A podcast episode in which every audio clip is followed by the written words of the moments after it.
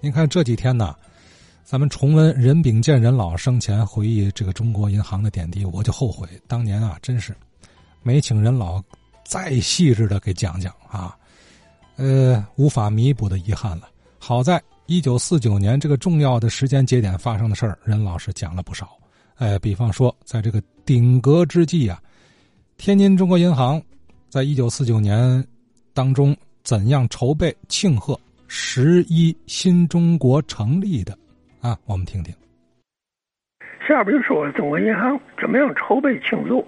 这当时候，中国银行在解放北路上，原来那个大楼呢是日本横滨正金银行。呃，一九四五年日本鬼投降以后，国民党又回来了，就接手了这个日本的横滨正金银行。这个楼，中国银行就迁到这儿来了。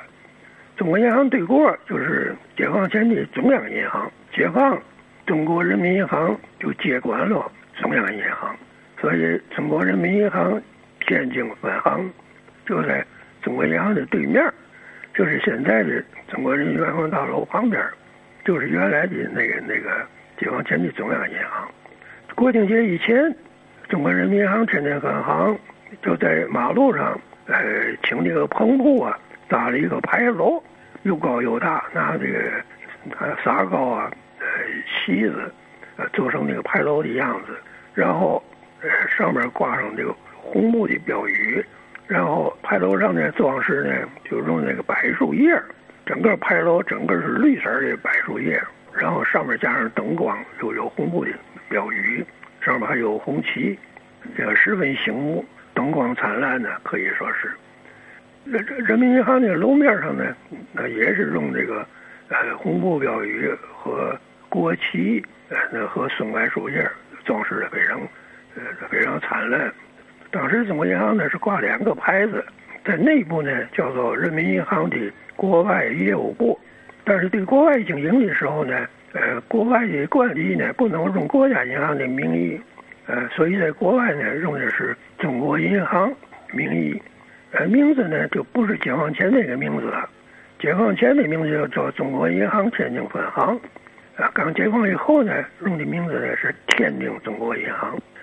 这个中国银行的军代表呃跟这个经理、副经理早早把我招呼到这个经理室了，呃，因为知道我这个能写美术字，能画两笔画，所以就跟我商量，咱们这楼面也得布置起来。你看人家。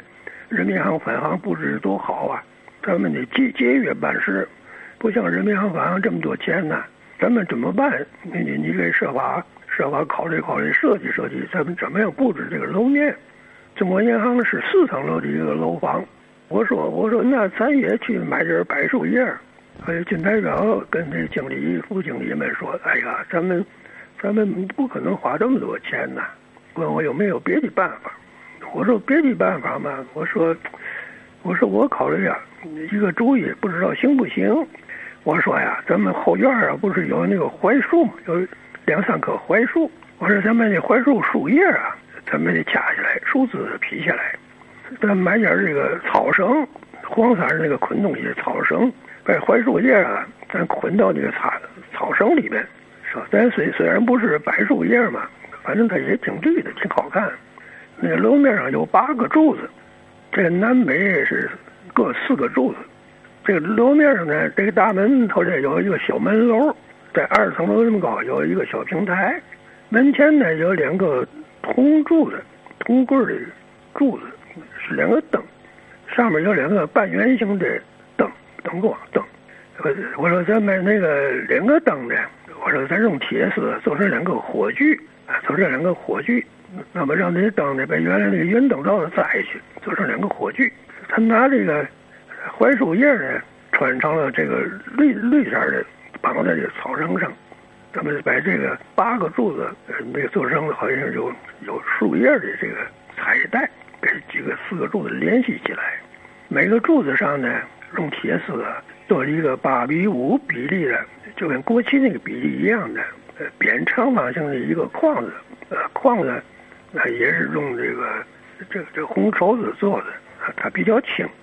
用粗铁粗铁丝握成的。框子里面呢装上灯，然后框子面上呢这个用黄纸，第一个就是一面国旗，那七个柱子上呢，每个扁长方形的这个灯上面上接着黄纸贴上，每一个柱子这个灯上贴上一个字，呃，庆祝新中国诞生，正好七个字，啊，每个柱上有一个字。然后这二层小平台上呢，请一位木工，啊，做了一个大五角星，用红布啊蒙上面儿，灯里边呢装着好多灯泡，前门外边呢，那么交叉着那两面国旗，因为当时候十月一号以前的政协会议上已经决定了国旗的图样，也确定了国歌，可以在这个楼顶上呢，这个竖竖立了几面。红旗，楼顶上中间有一个旗杆，那上面呃这个升起了这个国旗五星红旗。呃，那时候呢，十月一号以前，就有天津有好几个军艺厂，他们都做了标准的，大大小小不同尺寸的国旗，卖给各个单位和卖给市民们。所以每条胡胡同、每个家庭门口都挂着一个鲜艳的五星红旗。各单位、各个商店、机关、私人的公司、工厂，那都悬挂着国旗。那么，这个我们在十月一号那一天，中国银行全体的干部、职工，这个跟这个进城这个干部一起拍了一张照片，就在中国银行的门前拍的。当时中国银行一共有三百多人，所以这个照片是得请照相馆特意给专门拍的。很多人没有这么多座位，就摆了一排一排椅子座位。坐的时候也没有时间安排，就随便坐。在在这个坐着人的前面呢，还有很多人就是坐在地下，有一排坐在地下的，有坐着的，坐着后边还有还有这么三四排，因为正好呢，中国银行那么头里呢，它这个地方还比较宽敞。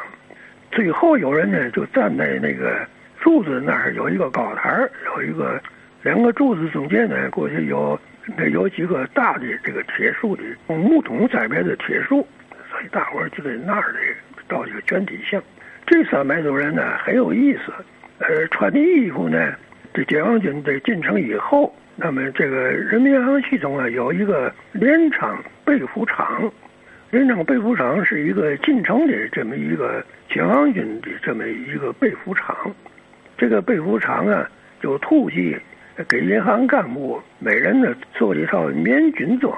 用灰色的平平纹布，照着那个解放军军官的那个制服做一套棉军装，呃，还有一顶棉灰平布的跟军装一样色的呃棉帽子。这个棉军装呢，跟解放军的军官一样，就是是中山装式的，四个口袋的。这解放军的战士呢。一般战士是两个口袋的，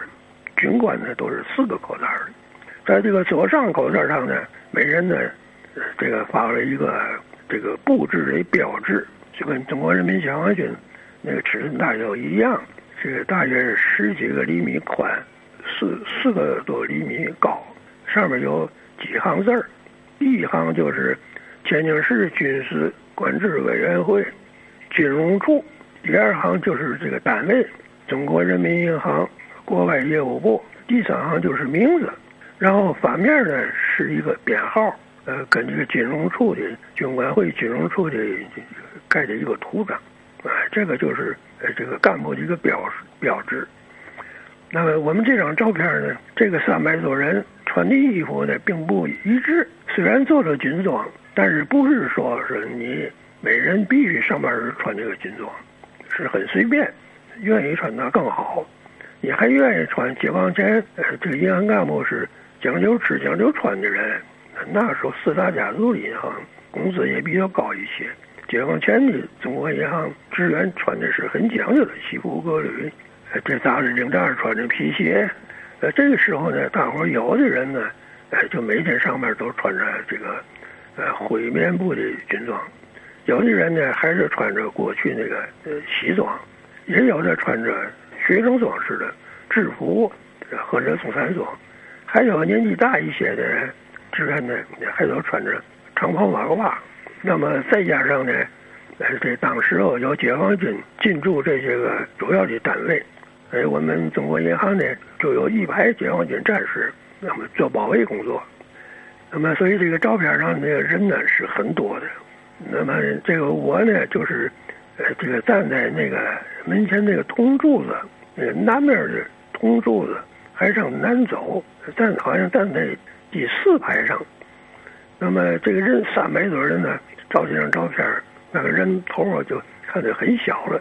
必须拿放大镜才能看见。那么这张照片呢，我一直一直保存到现在。那那前几年呢，这个天津中国银行啊要搞一个行史纪念馆，呃，纪念天津中国银行建行九十周年。因为中国银行的前身呢是这个清朝呃亡了以后，由大清银行改成了中国银行。当时的天津中国银行啊，是全国各地这个中国银行最早建立的一个行。所以他们在筹备这个杭市纪念馆的时候，他们就找到了中国银行的一些个已经退休的老同志，呃，征求过去的照片，征求过去的一些事情。这辗转呢找到了我，结果呢我就提供他们这张照片。中国银行风云百年。